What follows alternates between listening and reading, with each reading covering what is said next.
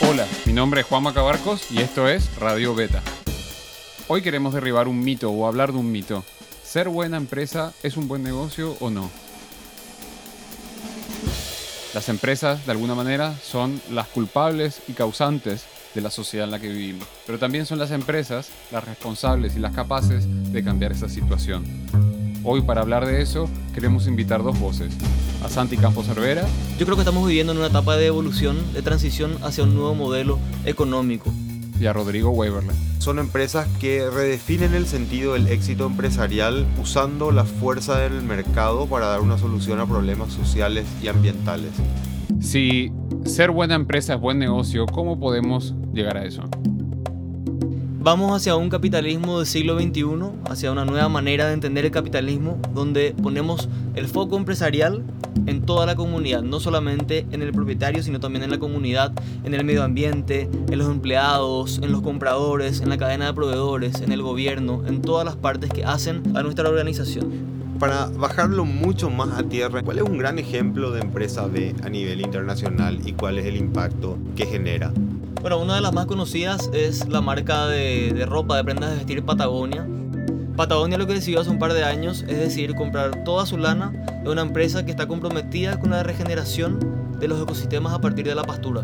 Estamos hablando de un modelo en donde se plantea soluciones para el mundo desde las empresas. Así es, desde el corazón del modelo de negocios, como yo puedo generar soluciones. Porque al final es eso lo que están haciendo, ¿verdad? Eh, y siempre con compromisos económicos asegurados, eso es muy importante, ¿verdad? En la parte económica, cuando hablamos de las empresas hablamos de la triple línea de resultados, el, la, las tres P, le dicen los americanos, ¿verdad? Del people, planet y profit. Las personas, el planeta, el medio ambiente, ¿verdad? Y también el impacto económico. Son las tres cosas por igual, ninguno más, ninguno menos.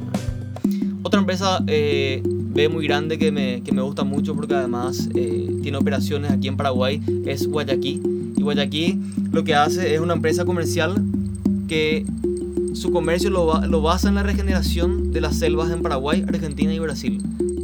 Guayaquil es una de las primeras 20 empresas B del mundo y su propósito estatutario es la regeneración del bosque atlántico sur o selva misionera en Paraguay, Argentina y en el Brasil. Soy Pedro Tarac, uno de los fundadores de Sistema B y también consejero internacional de, del directorio de la empresa Guayaquil. La yerba mate tiene la propiedad de atraer a otras especies y así, eh, digamos, generar la regeneración de, de la, del ecosistema. La marca Guayaquil se vende en todo tipo de negocios. Eh, principalmente en el mercado de los Estados Unidos y Canadá, pero ahora expandiéndose a distintos otros países. La expansión del mercado significa al mismo tiempo la expansión del impacto.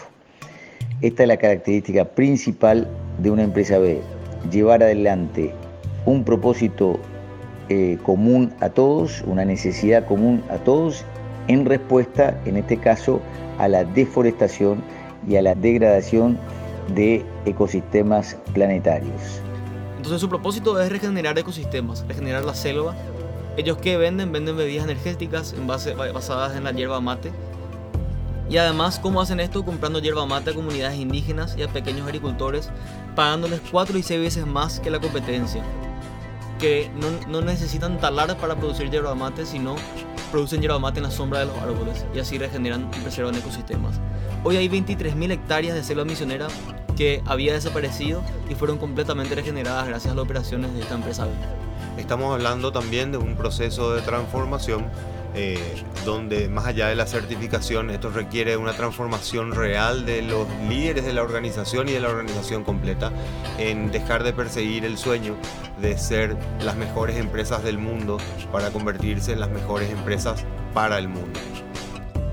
Y somos los que podemos hacer que esas empresas cambien, así que creo que es importante que podamos ver la realidad, ver entre líneas, ver qué tipo de empresa es buena y qué empresa simplemente tiene un buen marketing y empezar a hacernos cargo cada uno de nuestro lugar, como consumidores, como publicistas, como comunicadores, como personas que de alguna manera inferimos y hacemos la diferencia a la hora de que estos mensajes salgan a la calle. Como conclusión, todos somos parte, todos deberíamos asumir el compromiso y esto no excluye, por supuesto, a las empresas, ya que las empresas son las grandes generadoras del movimiento económico mundial. Eh, las empresas no pueden estar ajenas a esta, a esta corriente, a esta movida y a ser parte no solamente del problema, sino a ser parte de la solución y de la construcción de un mejor mundo. Así que, si sos emprendedor, y estás pensando en empezar un proyecto o si estás liderando un proyecto, sos parte de una organización, hoy conoces sobre las empresas B, conoces sobre su alcance y conoces sobre también la, la paga emocional y, un poco de lo, de lo lindo que trae poder trabajar dentro de una organización que está comprometida con, con una idea más grande, con una idea de transformación y de construcción de, de un espacio y un mundo mejor. Con esto llegamos al final de Radio Beta y seguimos pensando que este es un tema para hablar mucho más. Vamos a hacer otras entregas y seguir invitando voces para conocer más del mundo de las empresas B y seguir conociendo otro camino de generar beneficios, generar mejoras, pero para la comunidad, no para el dueño. Una nueva forma de ver el mundo de las empresas es posible y desde Radio Beta queremos transitar ese camino.